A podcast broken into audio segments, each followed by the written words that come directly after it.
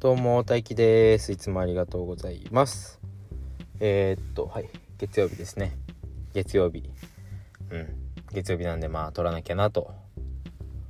思いながら撮ってます。うん。まあこの間の土曜日に長女が子供園卒園したのでそのことについて話そうかなというかうーん。話すかな。話そうかなって思って今日撮ろう。今日そのこと撮ろうかな的な風に思ってたんですけどさっきインターネットをチラチラ見てたらちょっと興味深いことがあったのでそれについて話します。えっ、ー、とまあ数字の話と数字？数字の話とサッカーの話をするんですけどまあ、ってことで今日もガンガン格好つけていきたいと思います。よろしくお願いします。数字の話って何だって感じですよね。まあ僕もさっきは、さっき見たばっかで全然、えー、っと、妄想でしかないから数字に騙されたくないなっていうふうに思った話なんですけど、えっとね、まあサッカーが、まあ世界的に人気なスポーツの一つなんですけどサッカーってなんとなく女子サッカーと男子サッカーで全然違うから女子サッカー全然人気ないよねって思ってるっていう話をえー、っとまあ僕もう一個僕がや 僕もう一個やってるサッカーサッカーはシンプルっていう番組で話したんですけど話したっていうか途中まで話してそっからなんかちょっとビビってうーん喋りきれなかった？なんかジェンダーの話も関わってきそうで上手に喋れる自信がなかったから途中まで喋ってたんですけどまあその3人で喋った中の結論としては結論じゃないな。結論まで言ってないけどまあ一応こんな感じかなって思ってたのは女子サッカーの楽しみ方と男子サッカーの楽しみ方を分けてみようね、まあ、観客。視聴者としては分けて楽しもうね楽しまなきゃダメだねっていう風になっててまあ僕もそう思うというかそうしかないなっては思ってたんですけどうんとまあ別のっていうのは言い方あれですけど男子サッカーはスポーツとして競技の質クオリティを楽しむ。で女子サッカーはえー、っと、まあ、それもあるけど、どっちかっていうと、地域密着した、えー、っと、クラブチームと、まあ、地域住民との関わりの催し物とかイベントとか、あとはまあ推しの選手、この選手の成長を見届けたいっていう方の思いで見る。まあそういう風に男子サッカー見てる人もいるし、僕もその完全にそうとは言えないけどそういう一面でも見てるんですけど女子サッカーはスポーツとしての競技としての質よりもそっちメインであーちょっとまあこれ僕の言葉ですけど全然分けて楽しもうねっていう風になったんですけどあすいません数字の話までちょっと長いねこれごめんなさいねえー、っと思ったんですけどまあ JFA っていう日本のそうですね、サッカー協会、日本サッカー協会のプロモーションの仕方、PR の仕方的に、女子サッカーもスポーツとして楽しんでほしい。まあその地域密着とかはもちろんあるけど、それ前提、それはもちろん当たり前だけど、スポーツとして男子サッカーと遜色なくクオリティ上げていくので、そういう風に上げていくっていうか高いので、高いのでって言われてないな、高めていくので遜色なく見てほしい。って直接は言ってないけどそういう風な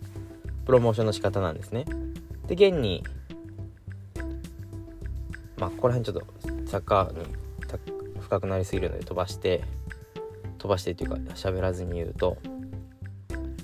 でまあまだ実際に全然男子サッカーの方が日本では人気体感的にはあるし女子サッカーが人気あるとは思えないんですけどヨーロッパとかまあアメリカもそうだね。は女子サッカー人気に見えるんですよね。僕全然女子サッカー追ってないけど女子のバルセロナっていうチーム。バルセロナっていうチームは男子でももうめちゃくちゃ人気がある。歴史も人気もあるチーム。なんですけどそれの女子チームがうん人気っていうのは知ってるというかまあ全然追ってなくても耳に入ってくるのでまあ女子サッカー人気だなっていうのは知ってたんですけどヨーロッパではね女子サッカーも人気だなっていうのは知ってたんですけど去年ですね2022年の1試合あたりの観客動員数だからスタジアムに足を運んでサッカーを見た人の数のランキングが1位と2位と3位が全部女子女子サッカーだったんですよ。で4位が男子サッカーでまた5位が女子だったんですけどその4位が男子のバルセロナと、まあ、バルセロナっていうチームとレアル・マドリーっていう、まあ、これも、まあ、これ置いといて、まあ、その試合だったんですけど1位2位3位が全部えー、っと女子の試合で。1位と2位が女子バルセロナの試合。女子バルセロナ対他のクラブチームの試合で。3位がえっ、ー、と代表戦女子サッカー代表戦で。どこだったっけな？どこだったっけな、まあ、ドイツとイングランドだったかな？まあ、どっちもヨーロッパ同士ですよね。ちょっとこの国適当なんですけどまあそんぐらい。そんぐらいっていうかまあ女子サッカーの代表チーム。の試合で5位もまた女子の試合で何が言いたいかっていうと1試合あたりにお客さん来た人数のトップ何が言いたいかっていうともう一回同じこと言うね。トップ5のうちの4試合が女子サッカーだからこれ女子サッカーの人気あるんだ。そうかヨーロッパではとかアメリカではそうなんだって思ったけど体感的には全然納得できないし理解もあんまりできてないんですよね。うーんと。まあ僕が男子サッカーの方が好きだって好きっていうか男子サッカーしか見てないっていうのはあるけどやっぱり男子サッカーの方が人気あるように見えていてうーんまあランキング的には数字では絶対に女子の方が絶対にというか実際に女子の方が人気人気人を集めてるのかなって思ってまあそれ以外にも情報がいろいろネットには書いてあったのでまあネットに書いてあっただけだからねまあ僕はそれを信じながら喋ってるんですけどあごめんなさいこの数字の話しながら正確な数字を覚えてないけど 1位が何人いたか覚えてないけど9万何千人とかですね。まあこれ普通に9万人以上その90分のために集まるっていうのはすごいことなんでまあ置いといて。その1試合あたりに集まった人数はそうだったけど他の数字で言うと例えば年間の1年間平均したらやっぱ女子より男子サッカーの方が多くて1位はマンチェスターユナイテッドっていうこれまた、えー、歴史も人気も伝統もあるイングランドのチームなんですけどそのマンチェスターユナイテッドのホームの試合、うん、まあこれか、まあ、いいといて、マンチェスターユナイテッドの試合が1年間平均だと8万何千人って言って、すごい集めてたんですね。だから、1試合あたり、1試合あたり ?1 試合あたりっていうと違うか。平均してるね。違うね。その、その試合の、違うね。平均じゃなくて、まあ、1試合の1試合で集めた人数最高人数は女子サッカーの方が多かったけど平均で言うと全然男子の方が多いっていう風に見えて見えてっていうか多かったのでまあどっちが人気あるかっていうのはこれじゃ測れない？その平均が多いから人気あるとも言えないし最大人数が女子の方が多かったから女子の方が人気あるとも言えないしやっぱり楽しみ方が違うのかなっていうふうにまた思ってたんですけどなんかもっと他の数字もいろいろ見ててこっから先はもう妄想でしかないんですけどあ数字は本当だよ。数字は本当で数字を見て感じたのが僕の妄想なんでなんかその数学得意な人にもうちょっと教えてほしいというかその平均の見方とか比べ方を教えてほしいんですけど。うんとね平均人数は男男性の方が多かったし観客動員率だからそのスタジアムによって満員の人数が違うんですけどその例えば1万人入るスタジアムに1万人入るのと9万人入るスタジアムに1万人入るのは全然違う。100%なのか9万人まあ10万人か。10万人入るスタジアムに1万人入る。10%なのかは全然人気人気度っていうか なんか全然集客率違うじゃないですか。まあそれは置いといてその動員率上位もプレミアリーグっていうか、えー、まあプレミアリーグが人気なのは人気なんで、まあ男子サッカーが人気っていうのは観客動員率からも分かった。けど女子サッカーの方が若い人に人気っぽかったんですよね。観客動員平均年齢だったかな。ちょっと書き方忘れたけど要は試合に見に来てる平均年齢が女子サッカーの方がえっ、ー、と20代前半とか、まあ、試合によってバラバラなんですけど20代前半とか10代後半とか、まあ、全然30代40代のもあったんですけど試合ごとにね結構若くて若い印象で反対に男子サッカーとかさっき言った伝統のある試合はえー、っと50代とか、まあ、30代後半とかもうこれも試合によって結構まちまちではあったんだけど全体的に平均年齢高め女子に比べて高めだったんであ若い世代は両方見るかもしくは女子サッカーの方が人気なのかなーって思ったりあとグッズの売り上げですね。グッズとかユニフォームとか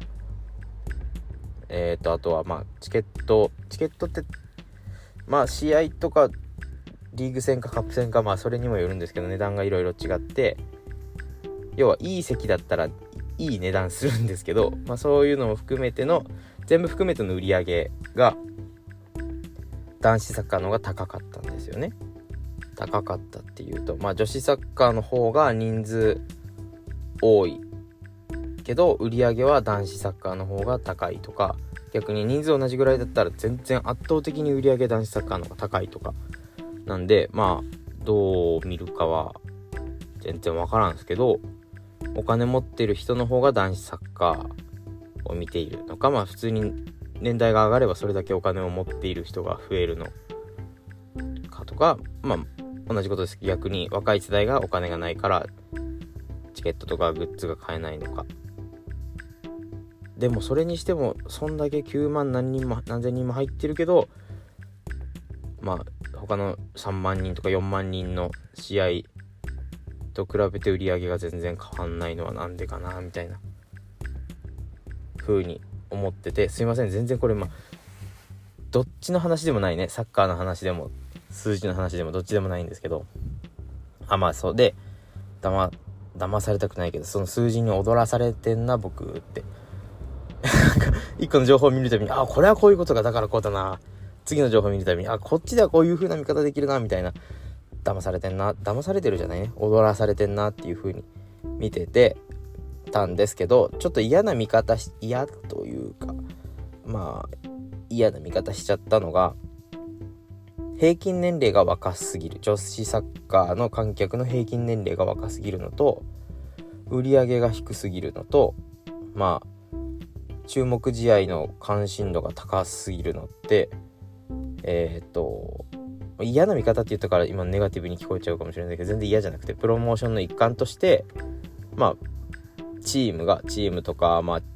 地域とか国なのか全然どこが主体かは分からんすけどがもうチケットガサッと買ってえっ、と若い若い世代というか小学校低学年とか年まあその未就学児小学校に上がる前の園児とかにチケットをもう配っちゃっててる可能性あるなぁと思いましたね。とか、まあ、親子に招待します親子でサッカー観戦招待しますみたいな感じで配るとまあそこまで熱狂的なファンじゃないライト層の人が来る確率が上がるからグッズの売り上げも下がるしそういう子たちが例えば1歳の子が何人か来るだけで1歳の子が来るのは考えにくいけど1歳とか0歳の子が来るだけで平均年齢も下がるしって考えるとそのトップ3っていうかトップ5の試合はもうガサッと勝って例えばその地元の小学校とか中学校のサッカー部に全員招待しますとかサッカー部じゃなくてもね。ああまあ地元のサッカー部みたいなのが多分ないけどサッカークラブないっていうのはヨーロッパではその学校の部活みたいなのがないから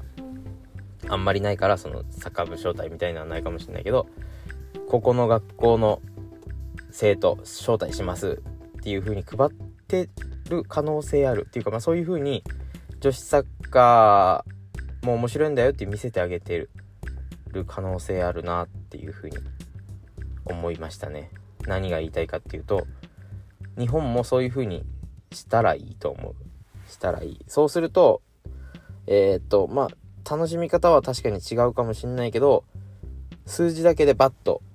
人気があるように見えて、うん、言い方はわかんないけど、数字だけでランキング上がって人気があるように見えて、ああ、女子サッカー面白いじゃんってなって、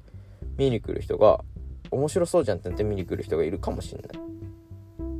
から、うん、騙してでもいいから数字上げる方法もあるなと思いましたね。何が言いたかった？女子サッカーも見たいよ。と 見たいよと思ってるけどどうせ見るなら男子も見たい男子を見たいなと思ってる。あそうそう。また話変わるけど女子サッカーと男子サッカーの給料がほぼ一緒らしいです。まあ活躍度に応じてサッカー選手って年俸が変わるんでまあ全く一緒にはならできないんけどえっとその水準が基準が一緒にしたらしくてバルセロナとかまあ有名どころの女子チームは男子じゃあ女子じゃなくて日本もそうやってプロサッカー女子プロサッカーを盛り上げれるのはそのお給料の面もでかいんだろうなと思いましたね。日本のプロサッカーリーグあるけどやっぱりそのリーグの中でもサッカーだけで食べれてる人は全員じゃないしなんならそのち1個のチームなんてあ1個か2個か忘れたけど数個のチームはプロじゃないし、うん、プロじゃないというかアマチュアチームが強いからそのリーグの中にいるだけなんでまあこの話はどうでもよくて置いといて。どうでもよくはないよ。どうでもよくはないけど今回関係ないから置いといて。ああどうでもいいって言っちゃった。どうでもよくはないけど今回関係ないから深追いせずに深掘りせずに置いといて給料も関係あるしその見え方的な数字も関係あるからうーんさっきも言ったけど騙してでもいいから数字を上げる方法も女子サッカーのためにはあるなと思いましたね。うん、まあ何にせよ見てないんですけどね僕が。あんまり見れてないあんまりって言ってたね。もうほとんど見れてない。無理して見てる感じ。無理して。うん無理してたね。感じなんでサッカー女子サッカーで全部全力的に楽しめてるかっていうとそうではないなぁと反省しながらまた今度卒園式の日にあった嬉しいことと悲しいことの話をしたいと思います。ということで最後までお聴きいただきありがとうございました。じゃあまた次回もガンガンカッコつけていきたいと思います。じゃあバイバイ